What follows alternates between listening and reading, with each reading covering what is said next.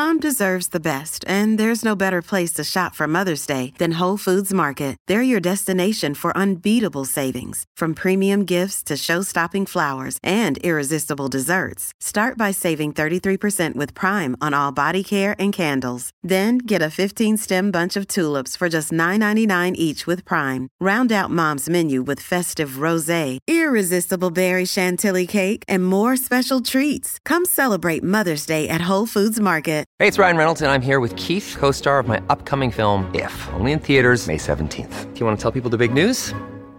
All right, I'll do it. Sign up now and you'll get unlimited for $15 a month and six months of Paramount Plus Essential Plan on us. Mintmobile.com slash switch. Upfront payment of $45 equivalent to $15 per month. Unlimited over 40 gigabytes per month. Face lower speeds. Videos at 480p. Active Mint customers by 531.24 get six months of Paramount Plus Essential Plan. Auto renews after six months. Offer ends May 31st, 2024. Separate Paramount Plus registration required. Terms and conditions apply if rated PG. Many of us have those stubborn pounds that seem impossible to lose, no matter how good we eat or how hard we work out. My solution is PlushCare. PlushCare is a leading telehealth provider with doctors who are there for you day and night to partner with you in your weight loss journey. They can prescribe FDA-approved weight loss medications like Wagovi and Zepbound for those who qualify. Plus, they accept most insurance plans. To get started, visit plushcare.com slash weight loss. That's plushcare.com slash weight loss. Hola, esto es New Books Network en español. Bienvenidos a un nuevo episodio del canal de historia de New Books Network en español. Mi nombre es Diana Méndez y el día de hoy tengo el agrado de conversar con la doctora Perla Valero, profesora de la Facultad de Filosofía y Letras de la Universidad Nacional Autónoma de México. Perla es coordinadora del libro Libres y Soberanas, la lucha por el derecho al aborto, el cual fue editado en este año 2023 por el Centro de Estudios del Movimiento Obrero y Socialista en el marco de un proyecto auspiciado por el Consejo Nacional de Humanidades, Ciencias y Tecnologías. Bienvenida, Perla. Es una dicha contar con tu presencia en esta serie de podcast. ¿Qué tal, Diana? Un gusto y muchas gracias a las personas que nos acompañan escuchando el, el podcast en esta emisión. Muchas gracias. Para dar inicio, ¿Podrías contarnos sobre el proyecto en que se inscribe la preparación de esta obra? Entiendo que el mismo lleva por nombre Pasado, Presente y Perspectiva de la Transformación, Memoria, Documentación y Evaluación de cinco nodos del cambio post-neoliberal. Un proyecto que además está bajo tu coordinación y se inscribe en las labores del Centro de Estudios del Movimiento Obrero y Socialista. Sí, este libro, em, junto con otros más, eh, se están publicando en el marco precisamente de este proyecto del CONACYT que tú mencionabas. Em, para contextualizar un poquito, sería importante mencionar, bueno, que este organismo, que es el Consejo Nacional ahora ya de Humanidades, Ciencias y Tecnología, eh, pues es, es, el organismo, como hay muchos en, en, todos los países del mundo, que está encargado de, eh, pues, llevar, digamos, dirigir, orientar las políticas científicas, ¿no? Y bueno, en México, como seguramente lo sabrán eh, las personas que escuchan el podcast, pues desde 2018 hemos comenzado un proceso eh, de transformación eh, con la victoria, digamos, electoral de, la izquierda, del partido eh, Movimiento Regeneración Nacional o Morena por sus siglas. Y como parte de esos, em, pues de, la, de, las nuevas políticas em, de, del partido en turno y del proyecto de transformación que impulsan, pues tienen este signo de transformar que, pues, ese régimen neoliberal, ¿no? Y esto quisiera mencionarlo desde el principio porque no solo tiene que ver con el proyecto eh, que, que, tiene el CEMOS, el Centro de Estudios del Movimiento Obrero Socialista, sino también porque este proyecto eh, que forma parte de los eh, proyectos PRONACES del CONACIT, pues también responden a una nueva forma mm, de comprender eh, el impulso de las políticas científicas, ¿no? Porque antes pues se le, se le daban presupuestos eh, solo a las grandes universidades y eh, incluso empresas privadas para desarrollar investigación. y ahora se ha impulsado mucho, em, pues también los presupuestos eh, a centros más pequeños como es el CEMOS, incluso a, centros también eh, de universidades interculturales, ¿no? Para impulsar em, pues otras formas de investigación que también respondan, digamos, a las necesidades eh, de la sociedad y del país en el momento en el que nos encontramos. Por eso me, me tomo el tiempo em, para comentar eso. Y sí, insistir que este proyecto que tiene el CEMOS es parte de estos proyectos eh, PRONACES, los proyectos estratégicos. Y en este caso es un proyecto que, como tú ya decías, eh, tiene como título Pasado, Presente y Perspectiva de la Transformación, haciendo justo eh, ese balance de este proyecto de transformación como objeto de estudio, eh, a qué responde, em, de, de, dónde viene, qué se está haciendo, cuáles son los límites y alcances de eso y cuáles son las perspectivas. El subtítulo, como tú ya decías, es Memoria, Documentación y Evaluación de cinco nodos de ese cambio postneoliberal. Y uno de estos cinco nodos, em, que bueno, son diversos, unos tienen que ver con trabajo, con temas también de ciencia, con temas también, em, digamos, de, de, cuestiones agrarias. Uno de estos nodos es precisamente el de la lucha de las mujeres, ¿no?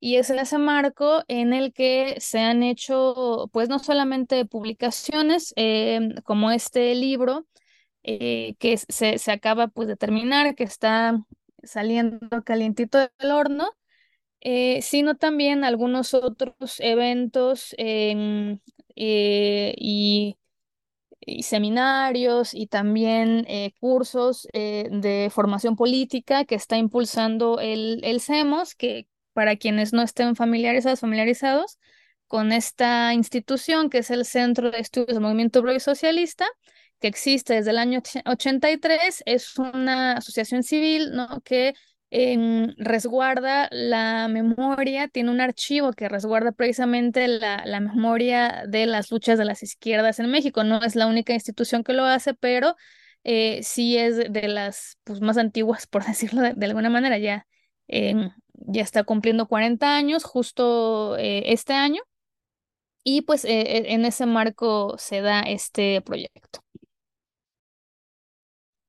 Muchas gracias, Perla. Es remarcable la vocación social de estos proyectos, como nos explicas, orientados a la coordinación de, la investigación y de la incidencia.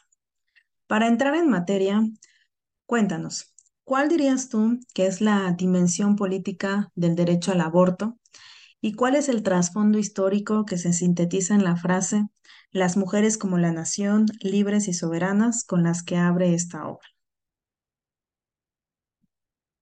Sí, pues el, el título de, la obra es Libres y Soberanas, la lucha por el derecho al aborto. Y em, esta frase que tú mencionabas está en, en la introducción, eh, es el título de la introducción, eh, que es esta consigna que dice las mujeres como la nación libres y soberanas, aborto y política.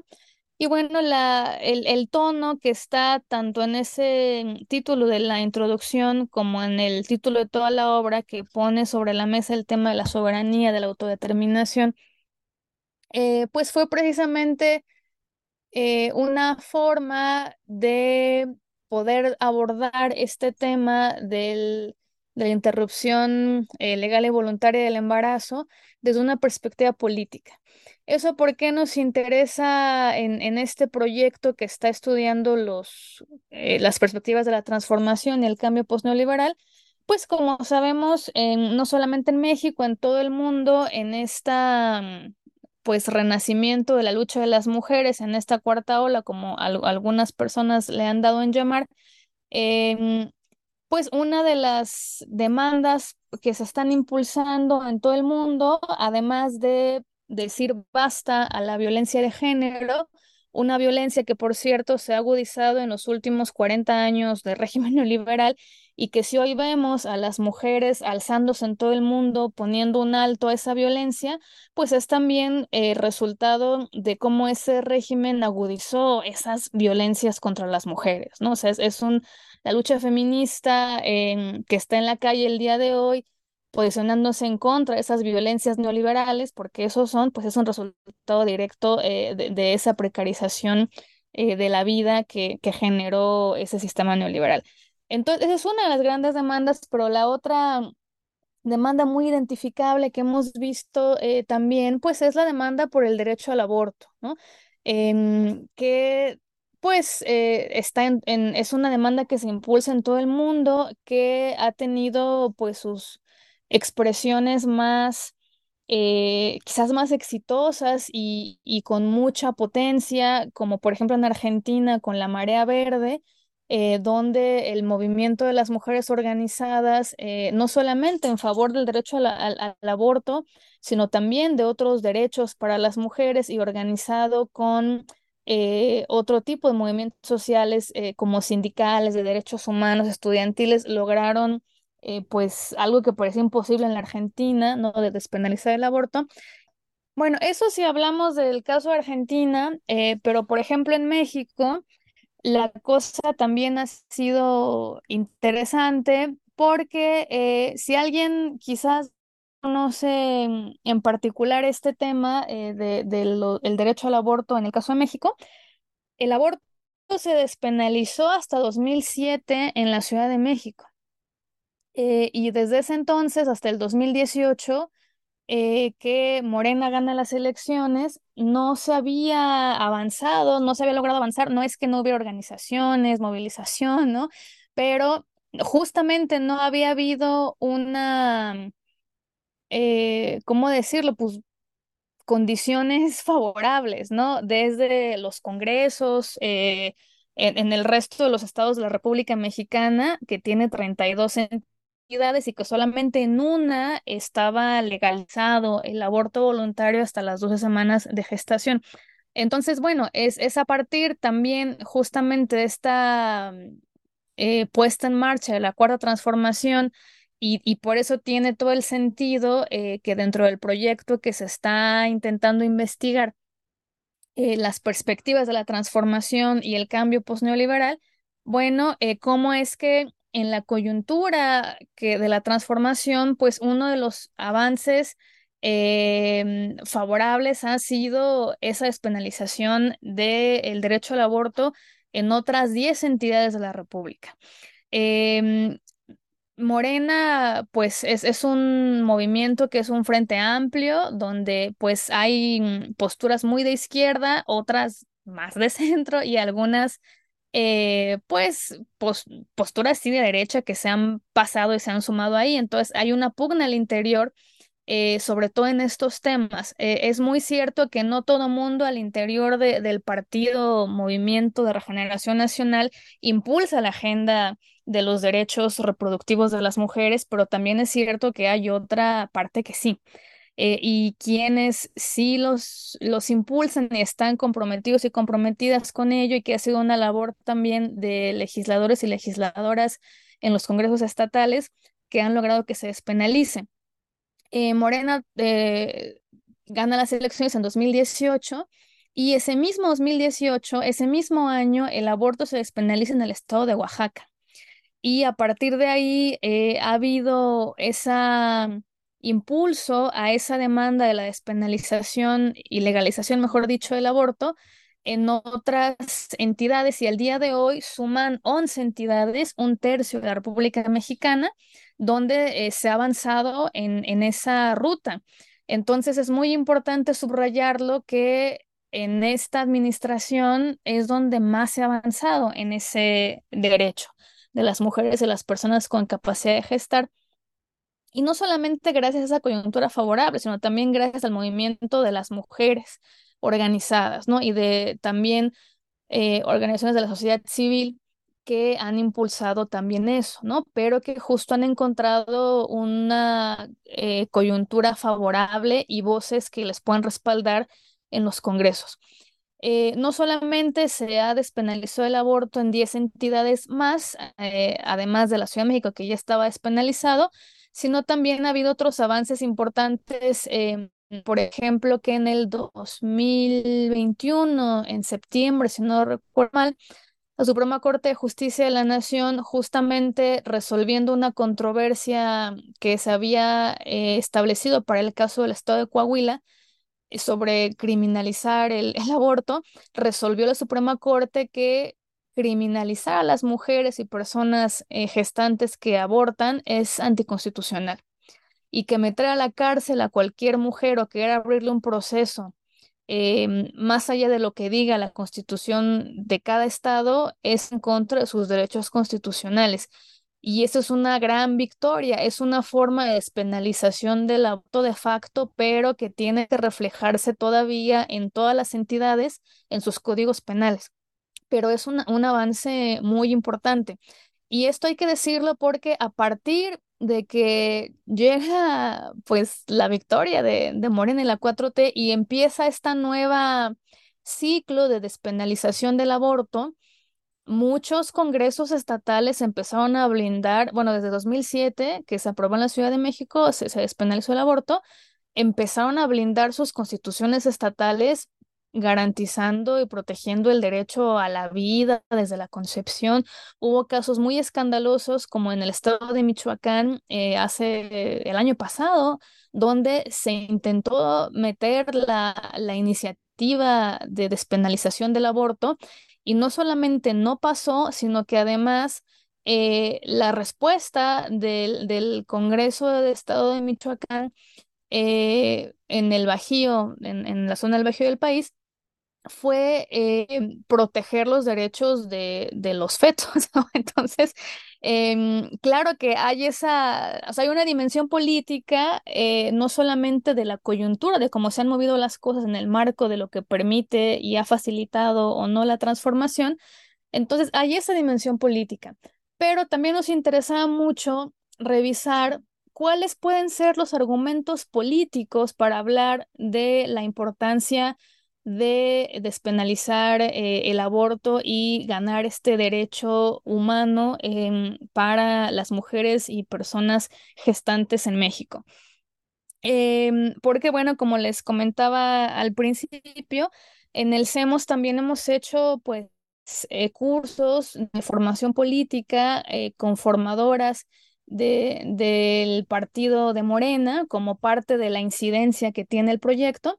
Y eh, una cosa que las formadoras nos decían que requerían es que para que ellas pudieran precisamente llevar a cabo tareas de formación política con perspectiva de género interseccional que permitieran sensibilizar a la militancia y sensibilizar a, las y los legisladores eh, y, a, y, a, la misma ciudadanía sobre por qué es importante este derecho humano que es parte de la justicia reproductiva para las mujeres y personas gestantes, pues que siempre se topaban con argumentos religiosos y que es muy difícil contrarrestarlos en una sociedad como la mexicana, que es muy católica, y además en el marco pues, mundial, global, de una campaña que ha impulsado el Vaticano y las iglesias cristianas y los partidos conservadores en todo el mundo. Y eso no es reciente, sino desde los años eh, pues, 90 para acá, de hacer campañas con mucho dinero para contrarrestar el avance de la justicia reproductiva para las mujeres. Entonces, eh, hicimos un evento el año pasado en el CEMOS, el 28 de septiembre, que es el Día de Acción Global por la despenalización del aborto, una conmemoración que se, en esa fecha que se inició en América Latina, por cierto, invitamos a Marta Lamas, invitamos también a las formadoras eh, de, Morena que dan formación política y hicimos un diálogo entre Marta Lamas y las formadoras, hicimos un taller y el resultado de esas discusiones que fue precisamente cómo podemos construir, pensar, proponer, sensibilizar eh, con argumentos políticos que nos permitan para un partido político, ¿no? Como es Morena, porque este evento se hizo para las formadoras eh, como parte de la labor de incidencia del CEMOS, ¿cómo podemos entonces eh, dotar de argumentos políticos a las formadoras para que les permitan sensibilizar sobre ese tema? Y el, el resultado de ese trabajo es la propuesta que está en este libro de, eh, para decirlo muy resumidamente, pues que el tema de del derecho a decidir sobre el cuerpo de las mujeres es una cuestión de autonomía, es una cuestión de soberanía. Eh, y eso es una demanda de las izquierdas. Y que si el Movimiento de Regeneración Nacional eh, y sus simpatizantes y militantes asumen, pues, como parte de sus estatutos, de, su proyecto político, em, la defensa de la soberanía de la nación, pues que la soberanía de los cuerpos de las mujeres es un mismo nivel en esa lucha y que ese era un argumento político que podían utilizar, que podían eh, capitalizar y, y, sensibilizar con él a la militancia. Y un poco pues compartirles eso, que si estamos a favor eh, de la soberanía alimentaria, de la soberanía energética, de la soberanía política de la nación, no podemos no estar a favor también de la soberanía, de la autodeterminación de las mujeres sobre sus vidas, sobre sus cuerpos, recuperando esta idea del cuerpo de las mujeres como el primer territorio. Em, y con esta consigna entonces que le da un poco este sentido al, al libro y que es lo que tú dices en el título de la introducción, que dice las mujeres como la nación libres y soberanas o esta idea también eh, de autodeterminación para las mujeres, los pueblos y la nación. Y porque también preocupaba mucho a las formadoras eh, de un partido político de izquierda, pues como también pensar la cuestión del aborto desde argumentos políticos, pero también argumentos políticos desde la izquierda, porque sabemos que hay eh, hay derechas conservadoras, sí, pero también hay derechas pues, de corte más liberal que, aunque no son las que identificamos de buenas a primeras, sí hay por ahí em, pues partidos y personajes que, que se asumen de derecha y que abrazan todo el proyecto neoliberal que también defienden el, derecho de las mujeres a decidir sobre su cuerpo, que también respaldan la demanda del aborto. Eh, entonces era muy importante y le preocupaba mucho esto a, las formadoras en el, en el evento curso que se hizo, pues no solamente argumentos políticos para sortear el tema religioso, el tema de la opinión, el tema de las creencias personales de los legisladores, de las legisladoras o de la militancia, dar argumentos políticos, pero también argumentos políticos que hicieran congruencia con los principios de la izquierda. Em, que no se impulsa el, el, aborto como el derecho a decidir sobre el cuerpo, pero de manera privada, ¿no? Con clínicas privadas, no como un servicio de salud pública, no como un tema de justicia reproductiva, eh, y desde la izquierda, sí, ¿no? Que se piensa como un tema de autonomía, de soberanía, no nada más de las mujeres, sino de los pueblos de la nación, en ese mismo orden, digamos. Em, y además como una cuestión que está muy relacionada con la justicia reproductiva, que así como se lucha por el derecho al aborto libre, al mismo tiempo se lucha también por el derecho al parto digno y por la no esterilización forzada de las mujeres.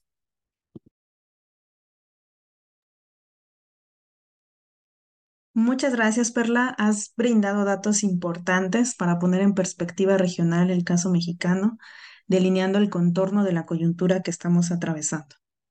El libro que hoy comentamos se compone, como ya nos hacías notar, de seis capítulos más una carta descriptiva para la realización de un taller.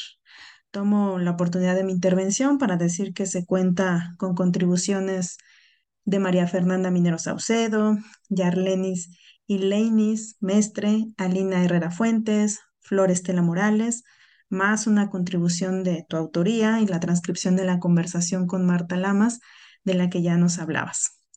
Ya nos has comentado varios de los ejes que, componen, que articulan eh, este volumen, pero hay una noción sobre la que hasta ahora no has hablado en detalle y que me parece que es una de las más importantes y, y, que es la de feminismos a la izquierda. Me gustaría que nos hablaras sobre el papel de esta corriente dentro del debate actual. Sí, pues eh, bueno, eh, primero quisiera nada más ah, para complementar lo que tú decías de, del índice, que eh, sí, el libro se compone de, cuatro, cinco, seis, seis ensayitos de autoras jóvenes y eso también nos, nos parece importante resaltarlo. Eh, desde compañeras muy jóvenes como Fernanda Minero, como también compañeras con perspectivas eh, justo desde las izquierdas, y ahorita iremos al tema del feminismo a la izquierda, eh, como Yarlenis em, y Alina Herrera, que son cubanas, que están hablando desde la perspectiva de los feminismos negros y cómo cuando es el lugar de anunciación se piensa muy distinto el tema del derecho em, al aborto, ¿no? que efectivamente, pues, en una sociedad que es desigual, no necesariamente eh, se vuelve un derecho que esté garantizado para todas las mujeres y las personas con capacidad de gestar. Y asimismo el caso de Florestela Morales, una compañera abogada oaxaqueña, que ella es una mujer afromazateca y que también pues tiene esa perspectiva desde las mujeres indígenas y afromexicanas. Entonces también eh, por eso les invitaríamos incluso a, leer las voces de estas compañeras, eh, no solamente jóvenes, sino también que están partiendo desde ese lugar de anunciación de un feminismo eh, a la izquierda y desde una mirada interseccional em, y con las voces de queridas compañeras que además de ser feministas y activistas y militantes, lo hacen desde la complejidad y, la dificultad también en una sociedad racista y colonial que implica hablar como mujeres eh, negras y afroindígenas. Em, entonces, bueno, esa es una perspectiva también que no quisiéramos dejar de mencionar.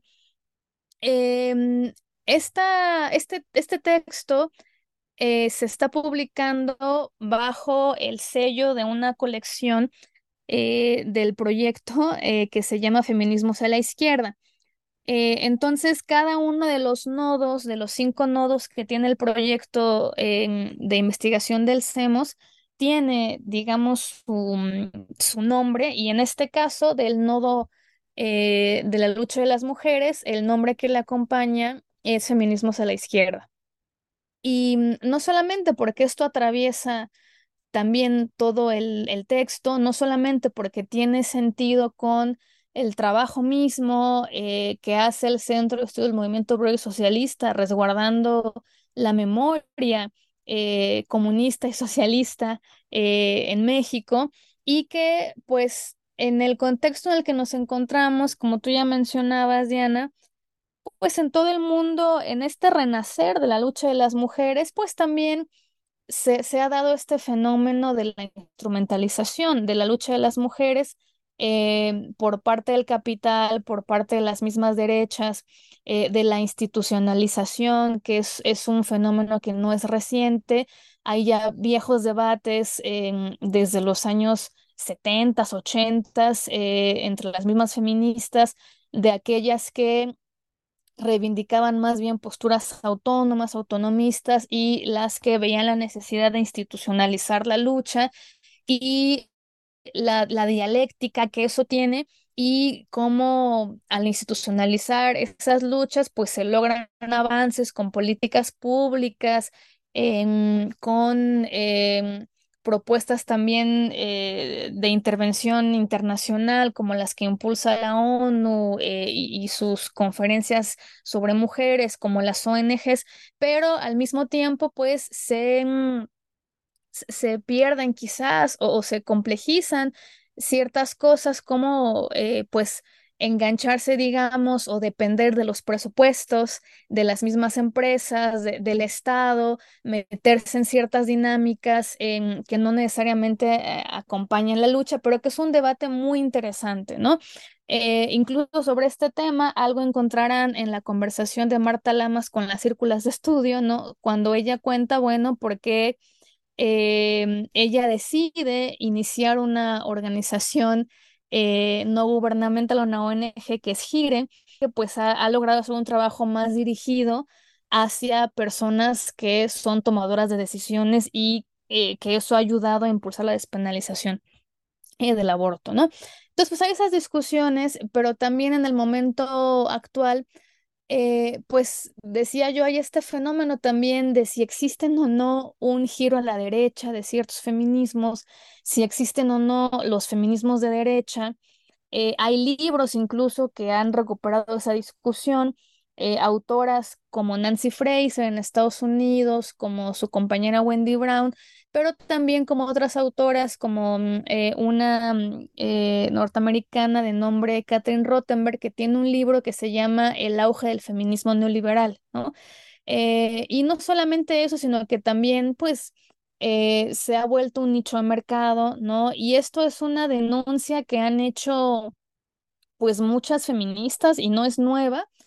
En, en la misma América Latina hay autoras que se han ido a estudiar ese fenómeno como Verónica Shield, em, como también Verónica Gago, ¿no? Y, otras autoras que han observado cómo también en América Latina pues eh, hay esa tensión, ¿no?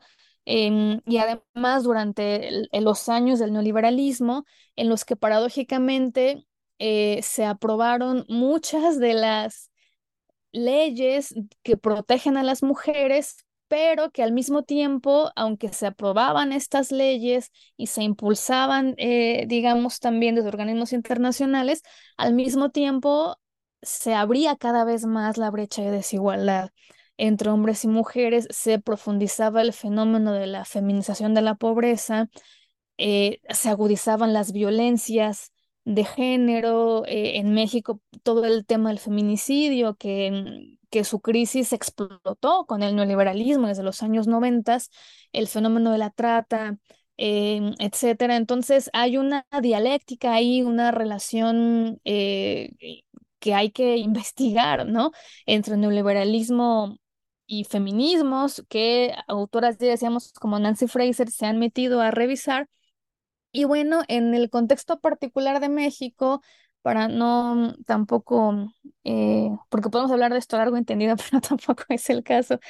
En el contexto de México, en específico, bueno, eh, ha coincidido que este renacimiento, este auge, este nuevo aire de la lucha de las mujeres coincidió también con la victoria de la 4T y ha habido tensiones eh, entre el gobierno, particularmente el Ejecutivo, y las mujeres organizadas, pero al mismo tiempo dentro de eh, Morena hay colectivos muy grandes de feministas, quizás los colectivos más grandes de feminismos están adentro de Morena y han hecho también pues trabajo eh, para apoyar y avanzar sobre las demandas de las mujeres. Y entonces hay esta relación, em, también hay entre ciertas tensiones, pero también entre ciertas eh, luchas comunes de un proyecto como el de Regeneración Nacional de la Cuarta Transformación, que también está pensando pues en un, un estado de bienestar nuevo, eh, donde se ponga como prioridad a las personas más pobres que en este país son las mujeres. ¿no? Y lo que se ha hecho también ahí. Entonces, em, pues dentro de este contexto muy complejo, con muchas aristas, con coyunturas eh, que hay que leerlas muy finas, em, pues también nos parecía importante dejar muy claro la mm, el lugar de enunciación, como decíamos hace ratito, desde el que se está pensando y que tiene mucho que ver no solo con la transformación misma, sino con el propio, mm, la propia institución que es el CEMOS, donde es una institución fundada por comunistas históricos e históricas, ¿no? Eh, y que recuperan pues también eh, algo que eh, de repente parece desdibujarse en, en este renacimiento de la lucha feminista en el siglo XXI y es que pues los feminismos más, em, más transformadores que pensaban los problemas de las mujeres y de las sociedades de la raíz se gestaron en las izquierdas. Y hay una memoria de, de los feminismos socialistas, marxistas, anarquistas, eh, de, de, las trabajadoras y los trabajadores eh, que impulsaron también esas luchas de cuya memoria hoy día también hace mucha falta volver a, recuperarla. Eh, y bueno, en ese sentido, eh, parte de estos esfuerzos que me imagino se compartirán en otro espacio, pues es también eh, un trabajo que se ha hecho en el CEMOS por buscar y recuperar en el acervo textos, fotografías, carteles, documentos, pues, sobre la lucha de izquierda de las mujeres en México, eh, cercanas a los partidos de izquierda al Partido Comunista, y que parte de esa lucha eh, no solamente fue por la justicia social, por la participación política, por la igualdad, por los derechos, sino también por el derecho a decidir. Eh, la primera vez que llegó una iniciativa al Congreso eh, de este país para despenalizar el aborto en los años 70 fue a través del Partido Comunista. en, en, alianza, en organización con organizaciones de mujeres. Entonces, han sido las izquierdas en este país las que han sido aliadas eh, de esas luchas y de ahí también el, la idea de resaltar de manera muy explícita que el sentido de, de, la investigación en un lugar como en el CEMOS, pues tiene que ver cuando hablamos de los feminismos, no de feminismos a secas, sino de feminismos a la izquierda.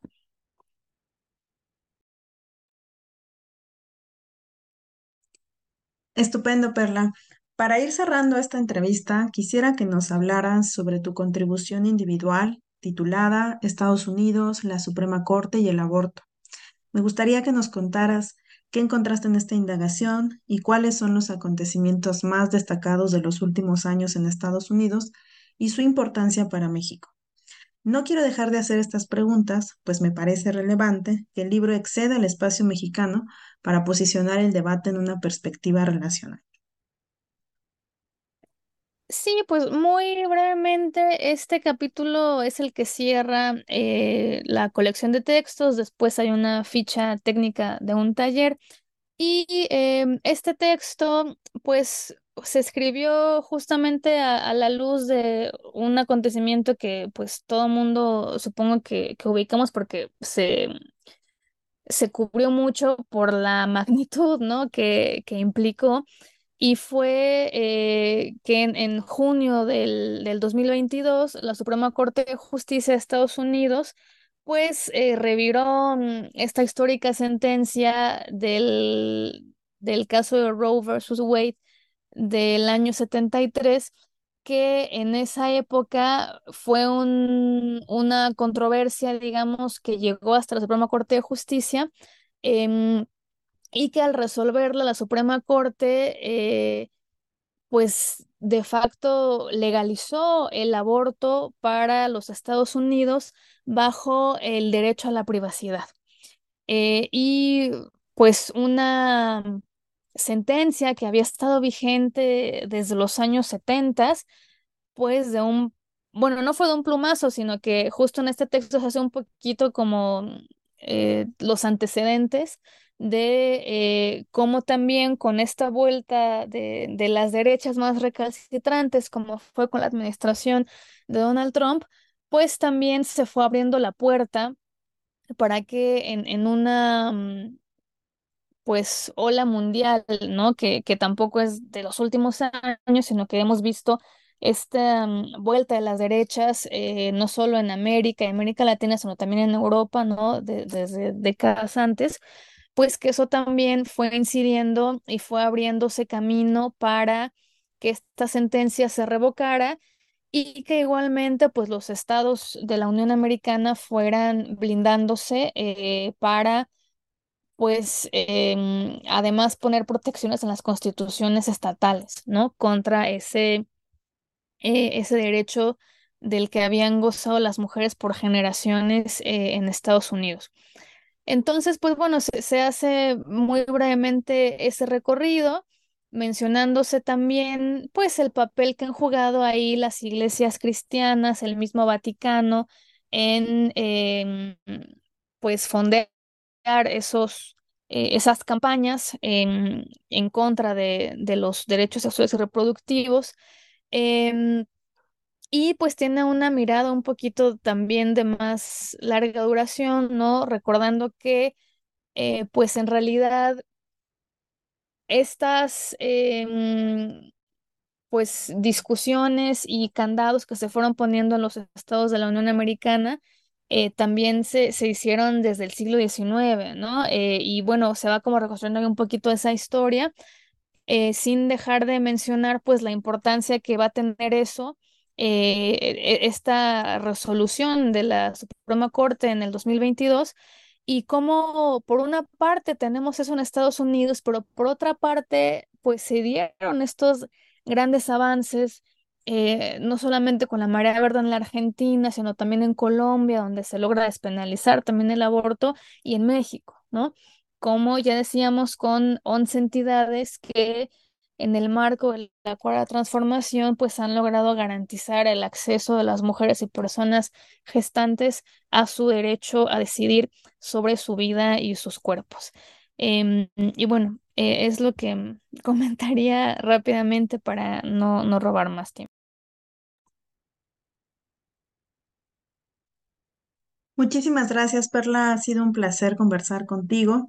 Para despedirnos, quisiera preguntarte si deseas enviar un mensaje de cierre, alguna última invitación para acercarse a este volumen.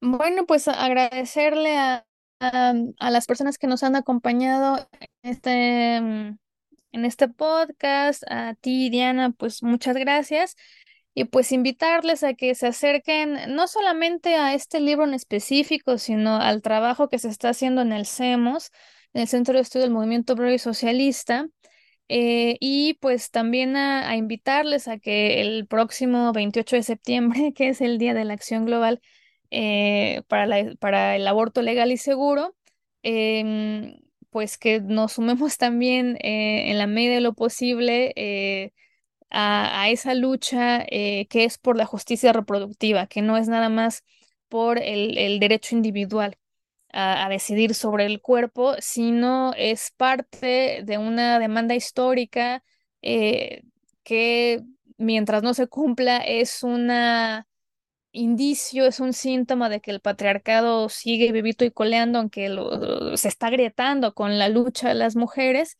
Eh, pero si la base del patriarcado es precisamente eh, esa dueñidad sobre la vida de unos pocos que son dueños de la vida de muchas y de muchos y que son dueños también de eh, y ejercen control sobre la capacidad de reproducción social y, y, sexual de las mujeres, bueno, la demanda por el aborto legal y seguro, por el derecho al parto digno, contra la violencia obstétrica, eh, y pues por la educación sexual eh, y el ejercicio de la sexualidad libre, eh, eso es una lucha también antipatriarcal y no hay que perderlo de vista. Y pues agradecerles nuevamente y invitarles a acercarse al CEMOS. Ahí les esperamos. Magnífico. Quedamos convocados a la reflexión y a su necesario curso en la acción colectiva. Un abrazo, Perla. Esperamos eh, tenerte de invitada en otra ocasión. A quienes nos escuchan, les agradezco su atención y hasta la próxima.